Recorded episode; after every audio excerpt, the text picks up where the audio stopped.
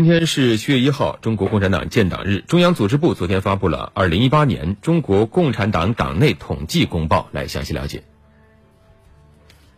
数据显示，截至二零一八年底，中国共产党党员总量突破九千万，达到九千零五十九点四万名，比上年净增一百零三万名，增幅为百分之一点二。